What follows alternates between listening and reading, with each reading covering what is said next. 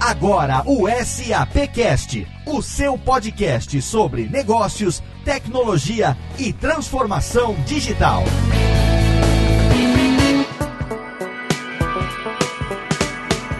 Olá, seja muito bem-vindo. Eu sou Léo Lopes e é com prazer que recebo você aqui em mais uma edição do SAPcast, o podcast da SAP Brasil. Você sabe, nosso encontro quinzenal para falar sobre negócios, tecnologia e transformação digital. E no programa de hoje a gente traz novamente o tema sobre o mundo das startups, porque nós fizemos um programa no mês de maio que foi muito bem recebido. Tivemos muitos feedbacks, muitas solicitações para que a gente continuasse com esse tema. Então, meus amigos da SAP Brasil escolheram hoje convidados altamente gabaritados para a gente continuar esse tema e eu quero receber eles aqui sempre comigo, diretamente dos estúdios da SAP Brasil lá em São Paulo, meu amigo Rodrigo Morad. E aí, Rodrigo? E aí, Léo? Tudo bem hoje com você? Bem, tô ótimo aqui falando sobre startup mais uma vez, que foi muito legal aquele nosso programa de maio. Eu quero saber o que é que a gente tem para hoje. Sim, a gente recebeu bastante pedido para retornar com esse tema no nosso programa, o tema das startups, e inclusive pessoas que trabalham em clientes SAP que estão desenvolvendo incubadoras internas, pediram pra gente puxar esse tema, pediram até para ser convidados em alguns casos, até no final do programa, no momento da interatividade eu posso até mencionar alguns desses nomes. E vamos lá, a gente tá com um conteúdo super especial, com um convidado que a gente vai ter bastante coisa para conversar nesse universo hoje no nosso programa. Excelente, Rodrigo. E quando a gente fala de convidado, a gente fala dele que é o responsável não só pelas nossas pautas, mas também por chamar o time que compõe aqui os convidados do SAPcast. Com prazer que recebo de novo meu amigo Maximiliano Cunha. Tudo bem, Max? E aí, Léo, como é que estão as coisas por aí? Aqui tá tudo legal e eu já vi aqui pela pauta que hoje a gente vai ter um programa muito bacana, hein? É isso mesmo. Quanto mais a gente estuda e mergulha nesse mundo de startups, a gente percebe que os assuntos não param. E dessa vez eu começo apresentando quem é da casa. A gente chama agora o Franklin Bruno, que é gerente de soluções e head de startups aqui na SAP do Brasil. Franklin, seja bem-vindo. Tudo bem, Max? Muito Tudo legal ótimo. estar aqui de volta. Fico muito feliz com toda a repercussão que teve na nossa primeira interação falando de startups. Eu recebi muitos comentários, muitos convites através do LinkedIn, através do Facebook, não só de clientes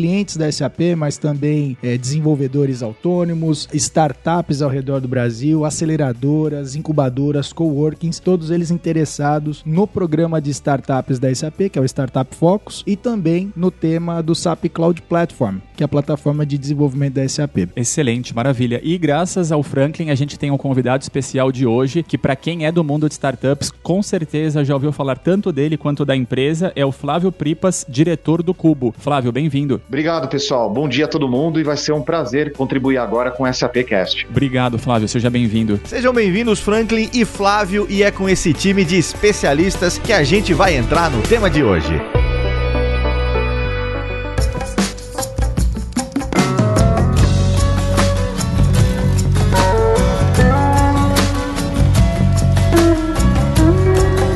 Mais uma vez falando sobre o mundo das startups, é claro que é um tema que não vai se esgotar aqui no SAPcast, que a nossa sociedade está mudando num ritmo cada vez mais rápido. E é claro, as startups são protagonistas desse momento de disrupção, né? A gente precisa entender como é que os setores da sociedade estão evoluindo: educação, trabalho, mobilidade urbana, agricultura, cidades inteligentes, economia, enfim. E muito se fala das startups. A gente já falou aqui também no nosso programa de maio. E eu queria saber de você, Flávio, como é que você que vive isso no cubo, no dia a dia, encara todo esse momento de disrupção, uma palavra que a gente tem usado muito também no momento atual. Como é que vocês aí no cubo encaram essa realidade que a gente está vivendo hoje, hein? As startups elas têm um potencial enorme de mudar o mundo. A gente cada vez mais a gente vê o impacto que as startups estão causando na vida das pessoas. Tem um exemplo que eu gosto de usar muito, que é o exemplo dos táxis. É muito raro alguém pedir táxi colocando um dedo para frente. E essa mudança de comportamento da sociedade global, ela tem cerca de três anos. É cada vez mais nós temos exemplos onde as startups elas mudam a vida das pessoas, elas impactam a vida das pessoas. E o Cubo ele é um lugar onde a gente tem a densidade dessas startups ou desses empreendedores que estão pensando pensando o mundo de uma maneira diferente. E é bacana acompanhar todo esse processo. Tem três palavras que eu gosto de usar para definir o que é uma startup: escala, velocidade e execução. E essa variável da velocidade é o que está todo mundo hoje chamando de transformação digital. O mundo está mudando muito rápido e cada vez mais rápido, e os grandes protagonistas dessa mudança são as startups. Excelente, Flávio. É muito legal. A gente teve o prazer de conhecer o Cubo. Recentemente nós fizemos um evento em parceria com vocês aí. Foi bem bacana ver o, o espírito de inovação. É, tem uma galera muito jovem trabalhando unida aí e realmente é um clima diferente. Hoje em dia a gente tem sentido que as startups estão virando as protagonistas né, desse mundo dos negócios. Qual que é a sua visão? Existe realmente tanto protagonismo assim? E tem exemplos aí dentro do Cubo de empresas que estão transformando tanto a sociedade do Brasil? Eu acredito que as startups são grandes protagonistas da transformação que nós temos no mundo hoje em dia. Uma startup, o que é uma startup? Cada pessoa que você pergunta vai dar uma definição diferente do que é uma startup. A definição que a gente usa no Google uma startup é uma empresa que resolve um problema real, do mundo real, e cria uma solução com potencial de escala. A partir do momento que você resolve um problema real do mundo real, você, você escala aquela solução, você tem um impacto muito grande no mundo. Eu vou dar um exemplo de uma startup até que é do Rio de Janeiro, mas que tem uma filial aqui no Cubo, que chama Descomplica. O Descomplica ele começou em 2010. Era um, o Marco, que é o fundador, ele era um professor de cursinho e ele dava aula de cursinho. Os alunos gostavam da aula dele. E ele dava aula para 50 alunos por vez. Daí ele falou: será que se eu pegar uma câmera eu filmar a aula, em vez de dar aula para 50 alunos por vez, eu não consigo talvez impactar 100, 200 alunos com vídeo? Ele fez isso, começou em 2010 com uma câmera sozinho na mão. E para encurtar a história dele de 2010 até agora, no último Enem, o Descomplica, que é a empresa dele, deu uma aula ao vivo para mais de um milhão de alunos simultaneamente. É muito grande o impacto que tem uma solução como essa. Esse é só um dos exemplos. E aqui no Cubo a gente tem vários outros exemplos também. Tem, por exemplo, uma empresa daqui do Cubo que ajuda departamentos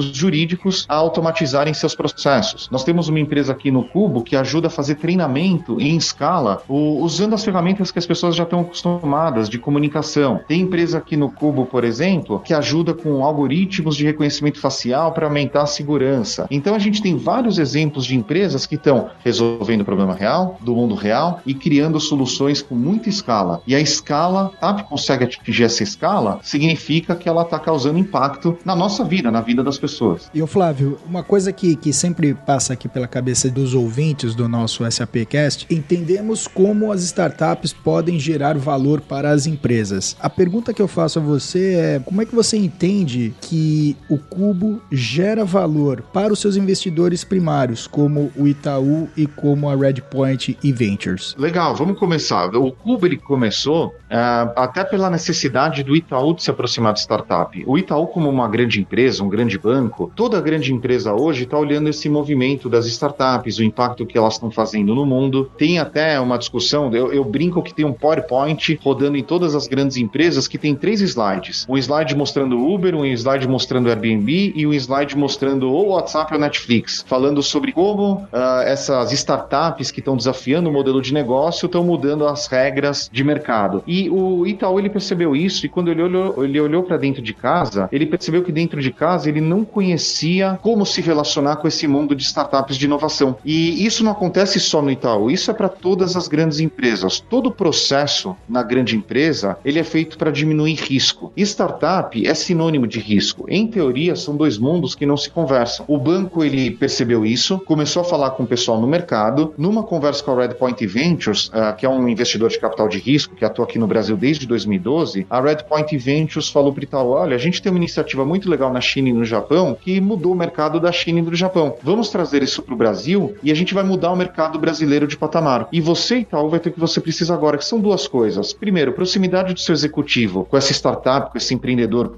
para que seu executivo comece a aprender como enxergar o mundo numa velocidade diferente. E segundo, um radar de mercado, para um dia decidir qual que vai ser efetivamente a sua atuação. Uh, eu fui convidado, eu sou empreendedor desde 2008, eu fui convidado para desenhar e para liderar a iniciativa, e a gente desenhou o Cubo para ser a plataforma mais aberta possível de fomento ao empreendedorismo. Por que aberta? E como que foi o desenho do Cubo? O Cubo ele é uma associação sem fins lucrativos, fundada pelo Itaú, pela Redpoint Ventures, com apoio de 11 grandes empresas hoje. E é plataforma aberta para que a gente pudesse ser um agente isento nessa conexão de pessoas, conexão do empreendedor com empreendedor, com investidor, com universidade, com grande empresa. Por ser uma plataforma aberta, o mercado nos procura para fazer conexões, para que grandes empresas se conectem com startups startups. E nós, no Cubo, somos um agente isento que ajuda nessa interlocução. A gente trabalha junto com a grande empresa para falar: olha, para você contratar uma startup, você tem que repensar seu processo interno de homologação de TI, você tem que repensar seu processo de compras, você tem que repensar seu processo jurídico, você tem que repensar a equipe. Isso é bacana porque faz a grande empresa repensar velocidade, entrar um pouco mais nessa dinâmica do mundo atual. Para a startup, nós como Cubo, nós também atuamos com ela, para que ela possa repensar processo de pré-venda, venda, pós-venda, para que ela possa repensar governança, para que ela possa repensar documentação. A gente tenta trabalhar dos dois lados para que o, tanto a grande empresa quanto a startup façam um negócio e os dois lados se transformem. Essa é absolutamente a nossa atuação. Para o Itaú, para a Redpoint, já está gerando bastante valor. O Itaú tem muito projeto com startup hoje, por conta dessa interlocução do Cubo e da equipe que do Itaú que fica aqui dentro. A Redpoint já está investindo em algumas empresas que estão aqui no Cubo e a gente acredita, não só para o Itaú, para Redpoint, mas para várias empresas que nós temos no mercado, que a gente está efetivamente causando um impacto, causando uma diferença ao fazer essas conexões. Hoje o que parece para mim, e até a opinião de mais algumas pessoas que eu tenho conversado, é que qualquer novo negócio que surge, qualquer novo business que a gente escuta, eles estão sendo considerados uma nova startup. Se, eu, se o cara abre um carrinho de hot dog na rua mais sofisticado, ele já tá já fala, ó, oh, tem uma startup de hot dog ali na esquina que tá bombando. É, qual que é a visão de vocês sobre isso? Não, eu, eu não concordo com isso. Para mim, a startup tem que ter uma palavra-chave, que é escala. É você resolver um problema real, do mundo real, e criar uma solução com potencial de escala. A escala no mundo, você consegue de duas maneiras: ou com tecnologia, ou com muito dinheiro. Você tá abrindo um carrinho de hot dog, que foi o exemplo que a gente usou, não é uma startup. Agora, se você colocar um carrinho de hot dog em cada esquina do Brasil e do mundo, daí isso para mim vai ser uma startup, porque atingiu escala. Só que para fazer com o carrinho de hot dog, você precisa de muito dinheiro. Na grande maioria das vezes, as startups, elas desenvolvem soluções de tecnologia porque você com tecnologia você consegue atingir escala com muito menos investimento. Excelente, Flávio. Essa dúvida era uma dúvida minha também, que eu até comentei com o Rodrigo. Hoje em dia, algumas empresas, algumas pessoas, né, estão até banalizando um pouco o termo de startup. E é legal essa sua definição, acho que explica muito bem a dúvida que eu também tinha. É, aqui no Cuba a gente defende bastante esse tipo de mentalidade, essa mentalidade de, de escala. Tem um exemplo que eu gosto de usar para explicar a escala, que todo mundo entende, que é o exemplo do WhatsApp. O WhatsApp, quando ele foi vendido para o Facebook por quase 20 bilhões de dólares, ele era uma empresa de 40 e poucos funcionários. Então eram 40 e poucos funcionários entregando um bom produto para centenas de milhões de clientes todos os dias e foi vendido por quase 20 bilhões de dólares. Acho que esse é um bom exemplo do que, que a gente chama de escala. Só que atingir essa escala é difícil, não é para todo mundo. O potencial de uma startup dar errado é muito maior do que o potencial da startup dar certo. Então, é, a, a, o empreendedor que quer trilhar, quer seguir esse caminho, ele tem que ter essa consciência. Ele está fazendo algo que, se der certo, vai mudar o mundo, mas tem muita chance de dar errado também. O Flávio, o perfil das startups que estão lotadas no Cubo são startups já com um certo nível de maturidade ou são startups que estão literalmente começando do zero? Existe algum critério para a pessoa se associar ao Cubo? Como funciona esse modelo de engajamento entre a startup e o Cubo? Existe sim. Aqui no Cubo nós temos 56 startups hoje e elas foram selecionadas no universo de mais de 800 empresas. A startup para ser selecionada para vir para o Cubo, ela tem que resolver um problema real, do mundo real e criar uma solução que tenha potencial de escala. Escala é sempre a palavra-chave. Só que além disso, como a nossa vocação no Cubo é aproximar grandes empresas de startups, a gente não consegue aproximar uma startup que está no estágio muito inicial. Então, na nossa seleção, a gente seleciona startups que já têm produto desenvolvido, já tem modelo de negócio a ser testado e já tem cliente para dar feedback. Algo que a gente aprende quando nós somos empreendedores é que o mais importante para uma startup é o feedback constante do cliente. É você saber se você está gerando valor ou não para aquele seu cliente, para aquele seu usuário, se aquilo que você está desenvolvendo está indo no caminho certo. E isso você só consegue quando você já tem um produto no mercado. As startups que foram selecionadas para o Cubo já têm o produto do mercado, elas já são operacionais. Esse foco ele existe por conta dessa aproximação entre grandes empresas e startups, que é a nossa vocação. Legal, Flávio. E retomando o, o SAP Cast 21, onde nós fizemos a primeira interação sobre startups, surgiu a discussão em relação ao momento de carreira de um indivíduo para ele sair de uma carreira consolidada para ir para uma empreitada em uma startup. E aí surgem várias dúvidas, né? Então, em relação se você é um recém-formado, tem uma carreira pela frente, talvez você tenha muita vontade, risco baixo, é um trade-off diferente. Agora, se você está anos em uma empresa, já tem uma experiência acumulada e você vai largar tudo para ir para uma empreitada em uma startup, você tem um outro tipo de é, risco, é um trade-off também diferente que deve ser tratado. Qual seria o conselho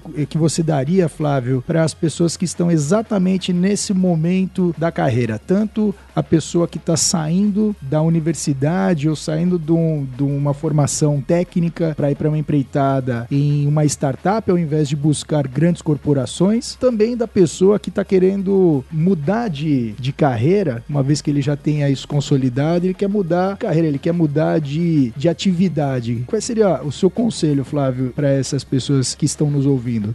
Aqui no Cubo, a gente quebra alguns preconceitos que existem no mercado. Tem muita gente que acha que startup é coisa de gente que saiu da faculdade, que acabou de sair da faculdade. E não é bem assim. A faixa etária média do empreendedor que nós temos aqui no Cubo é 35 anos. Então não é alguém que saiu da faculdade, é alguém que já tem uma certa experiência. E quando me perguntam isso, que, que você comentou, Franklin, eu tenho uma resposta pouco romântica. Não acho que um aluno que acabou de se formar na faculdade ou numa escola técnica, ele tem que abrir a própria empresa, porque é muito difícil. Eu acho que ele tem que trabalhar e ganhar experiência. Pode trabalhar numa grande empresa ou pode trabalhar numa startup. A partir do momento que ele acumula experiência, ele vai conseguir identificar problemas no mundo a serem resolvidos. Vai chegar uma hora na vida dele que ele vai ter certeza que aquilo é uma lacuna de mercado e dentro dele ele vai sentir a vontade de realizar, de executar aquele projeto. Então a, a minha resposta é pouco romântica em relação a isso. Eu acho que a experiência de mercado, a vivência, ela é muito importante. Ser empreendedor numa startup é muito difícil e vale a pena você se engajar, você dar esse salto para tomar o risco de virar um empreendedor quando você já tem uma certa um certo ambiente que possa te suportar, mesmo porque é capaz de você ficar bastante tempo sem ganhar salário, por exemplo. Eu vou usar como exemplo os empreendedores daqui do Cubo. A grande maioria deles muitas vezes ficou seis meses, um ano, em alguns casos até mais do que isso, sem ganhar dinheiro, enquanto estava executando o seu projeto, enquanto estava começando a sua empresa. A grande maioria dos empreendedores que nós temos aqui, eles já vieram com bastante bagagem, já vieram com bastante experiência. Ah, eu coloco esse risco na frente das pessoas porque, da mesma forma que nós usamos antes o exemplo do, do carrinho de cachorro-quente, que não é uma startup, você se tornar um empreendedor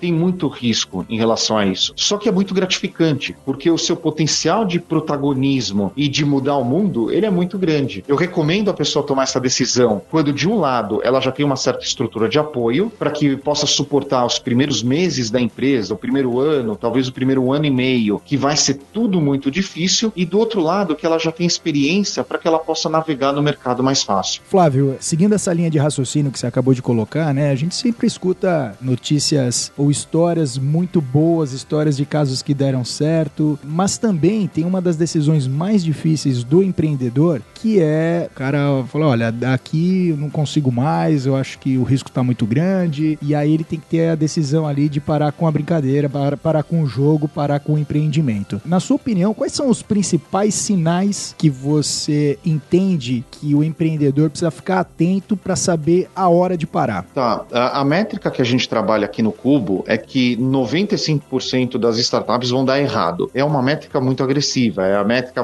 praticamente do Vale do Silício. E a gente fala isso de peito aberto para todos os empreendedores para que eles tenham essa consciência. O, e a gente tem uma linha de pensamento, a gente fala que o empreendedor ele tem que ter uma mentalidade, essa nessa trajetória como empreendedor, ele tem que se olhar no espelho e ele tem que definir a única variável que ele tem controle, que é o fracasso, não é o sucesso. É muito fácil, ou, ou é possível, se é que eu posso falar dessa maneira, o empreendedor se olhar no espelho e definir o que a gente chama de perda suportável, até onde ele vai se tudo der errado. Se, você, o empreendedor não faz isso no começo da trajetória dele, vai, ele sempre vai ser um empreendedor por definição definição, ele é um otimista. Aquilo que ele está fazendo, ah, vou esperar mais um pouquinho porque vai dar certo, vou esperar mais um pouquinho porque vai dar certo. A gente não gosta dessa linha de pensamento. A gente gosta de falar para o empreendedor: olha, se olha no espelho e fala até onde você vai se tudo der errado. E se você chegar naquele ponto, é o ponto onde você tem que parar e fazer outra coisa. Os seres humanos, nós não. A, a gente, em alguns momentos, nós somos pouco racionais. E essa, essa decisão, ela dá uma racionalidade para que o empreendedor ele saiba e vai se tudo der errado errado, onde que vai ser o stop loss, onde que ele para a, a, a perda daquilo que ele está fazendo. E onde você entende que o empreendedor pode buscar um aconselhamento em relação a esse tema de perdas suportáveis, igual você colocou? Em ambientes como Cubo, em outros ambientes de fomento ao empreendedorismo, esse tipo de discussão é uma discussão que a gente tem há bastante tempo e é uma discussão muito recorrente. Existe até uma escola de pensamento empreendedor chamada Effectuation que explica esse conceito do perda suportável. São quatro pilares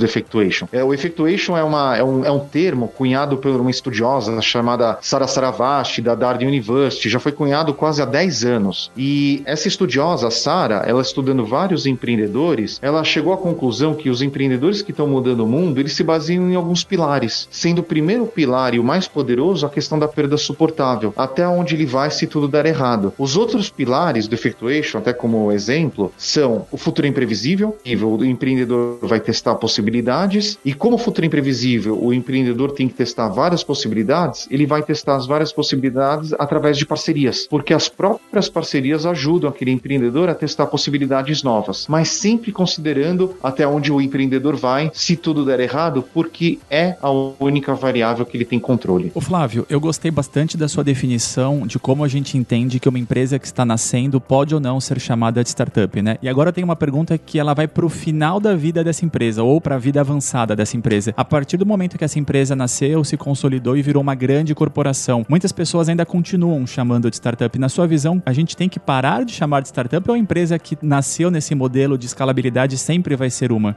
Tem muita gente que me pergunta quando que uma empresa deixa de ser uma startup. Exatamente, essa é a dúvida. A resposta é assim: a empresa deixa de ter uma startup a partir do momento que ela começa a buscar eficiência operacional e não inovação, uh, e não novos modelos de negócio. Então, por exemplo, numa empresa, a partir do momento que ela começa a falar de ISO 9000, 9001, CMM, Six Sigma, ITIL, COBIT, qualquer sigla relacionada à eficiência operacional, são, na minha opinião, Flávio, quando aquela empresa ela deixa de ser uma startup. Você pega o próprio Google, por exemplo, Search, que é a pesquisa que todo mundo usa todo dia, não é mais startup. O próprio Google reconheceu isso e dividiu a empresa em várias empresas e começou a se chamar Alphabet, porque o Search, a pesquisa, não é mais startup, ele está buscando eficiência operacional e você tem várias outras ainda podem ser chamadas de startup. Mas para mim, absolutamente o ponto de inflexão é esse. Quando dentro da empresa você começa a buscar eficiência operacional e não uma busca de um modelo de negócio altamente escalável. É essa a diferença.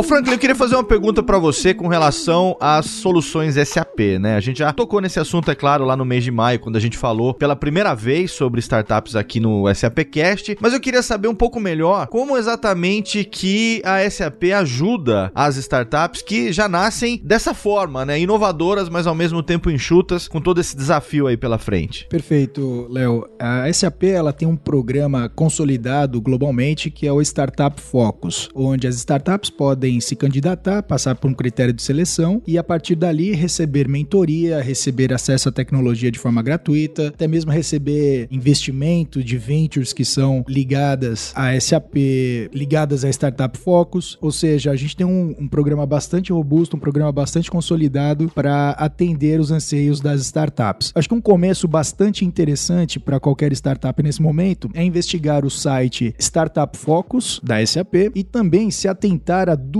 plataformas de desenvolvimento bastante interessantes. São duas plataformas de desenvolvimento abertas, eu diria. Então, eu estou falando aqui do SAP Cloud Platform, estou falando também do HANA. Então, um bom trial que essas startups poderiam ter é entrar no site do SAP Cloud Platform e também buscar o site HANA Express. Ali você vai ter um trial tanto do SAP Cloud Platform quanto do HANA, onde as startups poderão analisar essa plataforma, que é uma plataforma aberta, altamente escalável, amplamente divulgada aqui pelo Flávio, né, que a escalabilidade é algo bastante relevante para uma startup. Então, quem vai dar conta dessa essa escalabilidade é o HANA. A plataforma SAP Cloud Platform vai possibilitar essa startup a ter acesso ao mercado, ou seja, todos os clientes da SAP, uma vez que a startup tem a sua solução desenvolvida no SAP Cloud Platform, ela tem acesso a todos esses clientes da SAP de uma forma bastante simples. E a SAP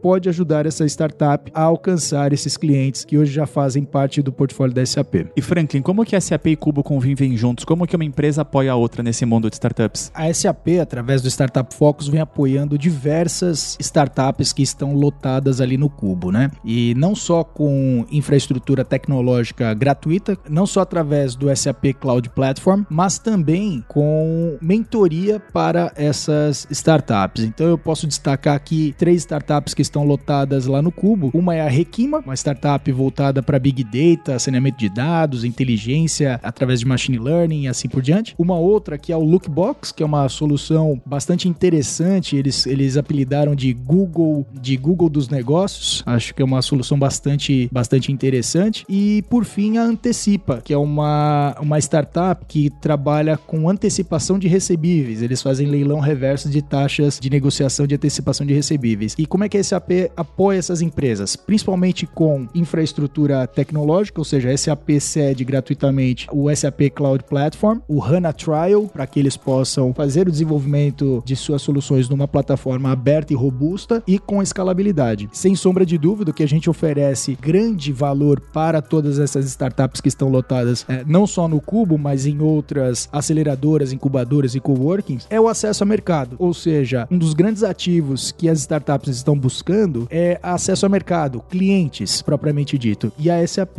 é, consegue fazer isso com bastante velocidade e simplicidade, o que é mais importante. Ô Flávio, eu queria fazer uma pergunta agora direcionada para quem tem uma startup, como é o meu caso, por exemplo. Eu não, não vou te encher o saco agora, mas eu quero saber o caminho das pedras, né? Como é que o Cubo está aberto, receptivo para ajudar as startups que estão começando? Qual é o momento, em que situação que o empreendedor deve procurar ou pode procurar o Cubo? Como é que é esse relacionamento e esse início, digamos assim, do relacionamento entre as startups e o Cubo? Como é que funciona isso na prática? Na prática, aqui no Cuba, a gente tem uma média de quatro eventos por dia. Então, e 80% desses eventos são abertos para o mercado e são gratuitos. Basta qualquer startup se cadastrar na nossa newsletter, acompanhar o Facebook, acompanhar as nossas redes, para ser informada dos eventos, se cadastrar e participar. Inclusive com grandes empresas, se uma grande empresa quiser se relacionar com startups, nós temos muitos eventos, encontros, palestras voltados para grandes empresas. Então, elas também se cadastrando na nossa newsletter, elas são avisadas e participam de tudo que acontece aqui dentro dentro. Excelente. E na prática do dia a dia, o que, que o Cubo proporciona para as startups? Como é que funciona essa reciprocidade, essa contraparte? Como é esse relacionamento no dia a dia? O que o Cubo proporciona é conexão. A gente conecta o empreendedor com o empreendedor, com o empreendedor com o investidor, o empreendedor com a universidade e o empreendedor com grande empresa. Só de uma startup vir ao Cubo para participar de um evento, ela já vai se conectar com outras startups. Só de uma grande empresa vir ao Cubo para um evento, ela vai conhecer outras outras grandes empresas que estão passando por desafios semelhantes e, e startups que podem resolver alguns dos desafios que eles têm dentro de casa. Então, o Cubo é um grande centro de conexão de pessoas para geração de valor. É interessante você falar nesse aspecto dessa interface de conexão, né? Porque a gente nunca viveu um momento onde a gente tivesse tão conectado. No momento onde todo mundo está conectado, ninguém tá ao mesmo tempo. É muito fácil porque é, a quantidade de informações que a gente tem é tão grande que muitas vezes a gente não sabe que caminho seguir, por onde começar. Então, é, pode ter tanto a situação de uma grande empresa que busca uma solução que está do lado dela, mas ela não conhece, quanto uma startup que está ali se esforçando para tentar fazer o seu negócio acontecer e tem uma empresa que precisa dessa solução, mas ela também não conhece. Quer dizer, a interface é fundamental, né? Isso é o lindo de uma iniciativa que nem a nossa e outras iniciativas que criam densidade, que criam um espaço físico onde as pessoas só vão com a cabeça aberta para fazer negócio. Excelente. A partir do momento que as pessoas estão num espaço como esse, o uma conversa com a outra e sempre oportunidade surge. E parece, é, é, é mágico a gente ver isso no dia a dia acontecendo. E é bacana que a gente está colhendo resultados desses encontros. Excelente. Eu ia perguntar isso para você no final do programa, mas já que nós estamos falando isso no contexto agora, quem quiser entrar em contato com o Cubo, como faz, qual o link, qual o canal, qual a melhor forma? Entrar em contato com o Cubo é muito fácil. Tem o nosso site que é cubo.network, é só isso, não tem .com.br, cubo.network, já até mostra o nosso conceito que é de criar rede. Tem o nosso Facebook também, que vocês nos encontram, Cubo Network, o Twitter, onde a gente posta vagas em startups, tem a nossa newsletter que a pessoa se cadastra no nosso site, que tem os vários programas de conexão. Estamos à disposição nos canais. Acho que quem quer nos encontrar com certeza consegue. Excelente, Flávio. Muito bom. É claro que a gente não precisa nem dizer, mas só lembrando para o ouvinte do SAPcast que todos os links citados no programa estão lá no post. E Franklin, recentemente teve uma notícia importante sobre a SAP quando nós assinamos aquele acordo, o MDIC, onde a SAP estimulou o mercado de startups e se comprometeu com o governo brasileiro por um Brasil mais digital. Como que tem repercutido essa notícia e o que, que você viu desde então acontecendo aqui na empresa? Tem repercutido super bem. Nós, é, nós assinamos um, um contrato de colaboração com o governo brasileiro através do Ministério da Indústria, Serviço e Comércio Exterior, apoiando a iniciativa do governo federal chamado Inovativa. Esse programa do governo federal ele visa acelerar as startups. Empresas como SAP e Facebook oferecem, por exemplo, mentoria, acesso à tecnologia, em alguns casos, investimento propriamente dito, ou seja, tem repercutido de uma forma bastante positiva e a SAP e o governo federal vêm trabalhando em conjunto para trazer essa inovação não só para as startups voltadas para a gestão pública, mas também de cunho social. Uma outra iniciativa que eu gostaria de compartilhar com os ouvintes do SAP Cast é também a parceria que a SAP firmou com a Câmara de Comércio Brasil-Alemanha. A Câmara de Comércio Brasil-Alemanha está apoiando uma série de startups e a SAP se juntou à Câmara de Comércio Brasil-Alemanha fazendo o habilitador tecnológico, ou seja, para as startups que engajarem no programa de startups da Câmara de Comércio Brasil-Alemanha, a SAP vai oferecer tanto a mentoria de negócio como também a plataforma SAP Cloud Platform de forma gratuita e aberta.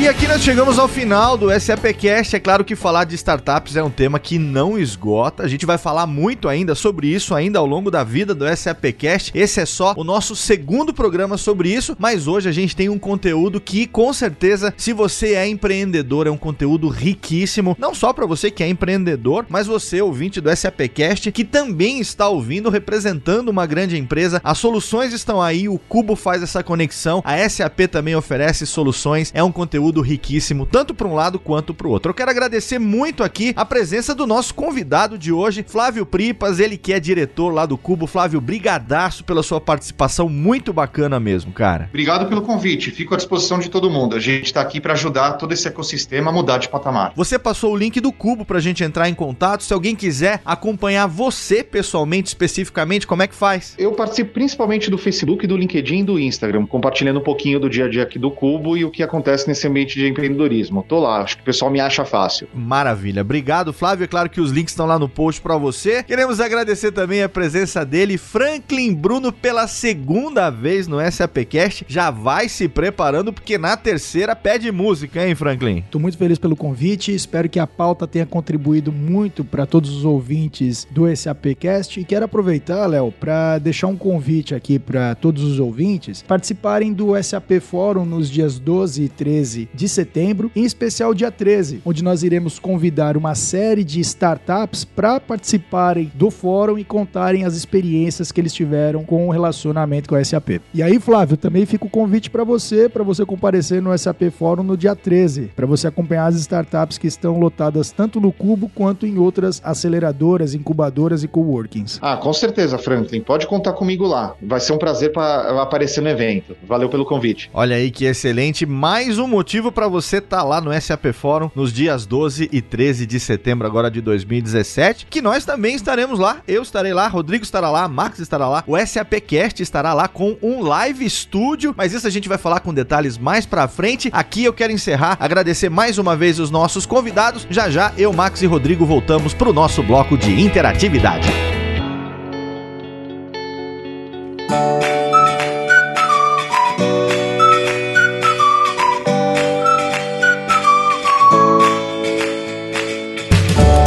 Mais um SAPcast, mais um bloco de interatividade com meus amigos Rodrigo Murad e Max Cunha. E eu quero saber o que é que a gente tem para hoje, Rodrigo. Então, Léo, cada vez a gente tá recebendo mais contatos pelas redes sociais. Hoje eu tenho bastante nomes para citar aqui na nossa sessão interatividade e agradecer o ouvinte que tem interagido com a gente, mandado sugestões. Como eu comentei durante o programa de hoje, o Pedro Fagundes, que é da Raizen, tem conversado bastante comigo no Facebook para fazer mais uma sessão de startups convidando um representante da Raizen da área de startups deles para estar aqui com a gente no futuro. E além disso, agradecer a Juliana Oliveira, o Jandoval, o Luiz Fabiano Souza, o Ramses e o Eduardo Rodrigues, sempre com a gente, sempre comentando e sempre compartilhando o SAPcast na rede, além de você, Léo, que tá sempre compartilhando também o nosso, o nosso programa em todas as suas redes. Ah, que isso, o programa é nosso aqui, a gente tem mais é que divulgar, quanto mais gente ouvindo. Eu fico feliz toda vez que a gente tá tá lá no Twitter, ali no Facebook, a gente recebe a notificaçãozinha quando a hashtag SAPcast é utilizada. É muito bacana mesmo. Quero agradecer aí você que tá interagindo com a gente. É muito importante trazer a sua interação nesse momento aqui. E eu quero aproveitar agora pra gente fazer aí mais um teaser do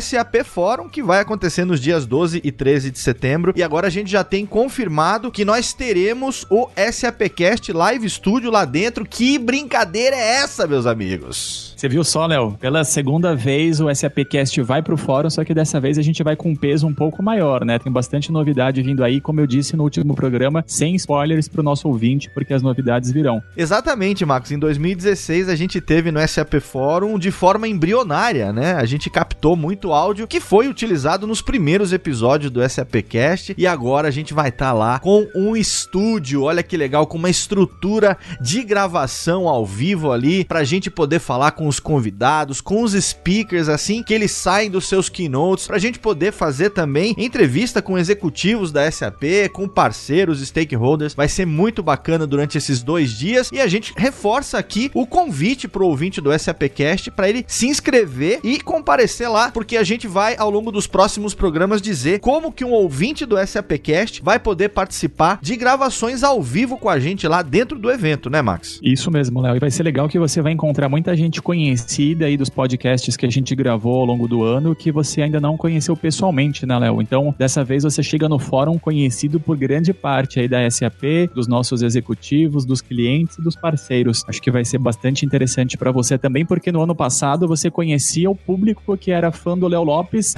do mundo dos podcasts, né? E agora é o Léo Lopes do SAPcast também. Na última visita que eu fiz na SAP, eu já me senti assim, meio é, é, desenchabido, como a gente fala aqui no interior, porque à medida medida que eu andava pelos corredores, o pessoal, ah, esse que é o Léo da SAPcast? Ah, que legal. Então, eu falei, puxa, que bacana, é né? verdade, cara, olha só. O é. pessoal da SAP também já conhecendo e tal. E esse ano eu não posso revelar ainda, mas a gente vai ter umas participações especiais lá também no SAP Fórum. Vão ser dois dias de muito conteúdo, acima de tudo, apresentando as soluções e a gente absorvendo tudo que o Rodrigo já pode antecipar pra gente aí, os speakers, alguns speakers que já estão confirmados pro evento, ou ainda não pode, Rodrigo? E sim, Léo, tem alguns nomes nomes que a gente já pode confirmar, já pode compartilhar com o ouvinte. A gente, dentre eles, o Murilo Gun, o comediante, também é, e fala bastante sobre inovação. O Luiz Arthur Nogueira, o economista. A Beia Carvalho, que já esteve aqui com a gente também no, no SAPcast, falando de inovação, a futurista e futurologia. Também posso confirmar o Luiz Radfacher, que já esteve também aqui com a gente no, no SAPcast, já confirmou sua participação. Dentre outros, Léo, que em breve vamos comentar e compartilhar aqui no nosso programa. Excelente excelente. Vai ser muito bom encontrar com todo mundo lá no SAP Fórum 2017 e você já pode entrar lá no site para poder fazer a sua inscrição. Vai ser um prazer encontrar os nossos ouvintes lá no evento também. Agora no dia a dia, você pode interagir com a SAP através das redes sociais, através do site, através do e-mail. Quais são os nossos canais de comunicação, Rodrigo? É www.sap.com.br, é nosso site, diversas informações sobre a SAP estão disponíveis lá no nosso site. E além disso, as redes sociais, a fanpage do Facebook SAP Brasil, o Instagram SAP Latinoamérica e o Twitter arroba SAP Brasil. Excelente. E além das redes sociais, a gente tem também o SAP Game, que todo mundo pode participar, pode acumular pontos e depois trocar por prêmios e várias coisas. Como é que o ouvinte que está chegando agora nesse programa pode fazer para se cadastrar e participar do SAP Game? O ouvinte só precisa acessar www.gamesap.com.br, cadastrou, já acessou, já pode digitar o código SAPcast temporada 2, vai ganhar 100 pontos, vai participar dos quizzes que estão disponíveis lá na plataforma, responder perguntas, colocar códigos e se candidatar para os prêmios que estão disponíveis na plataforma para trocar os pontos. Excelente. E a cada 15 dias você pode utilizar o código SAPcast temporada 2, tudo junto em minúscula, SAPcast temporada 2, e aí você garante 100 pontos no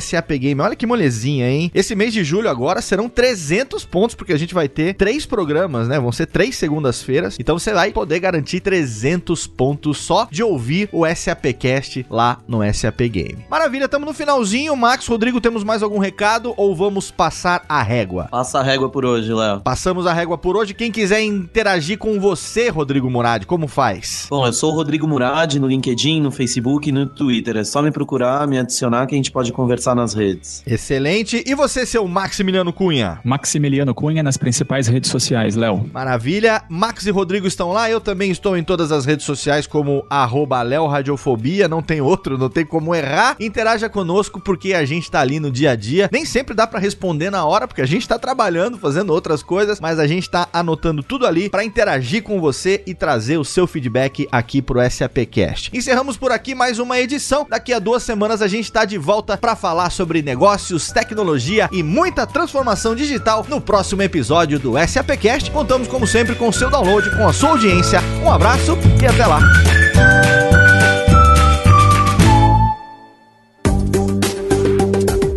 Para mais conteúdo SAP, acesse sap.com.br.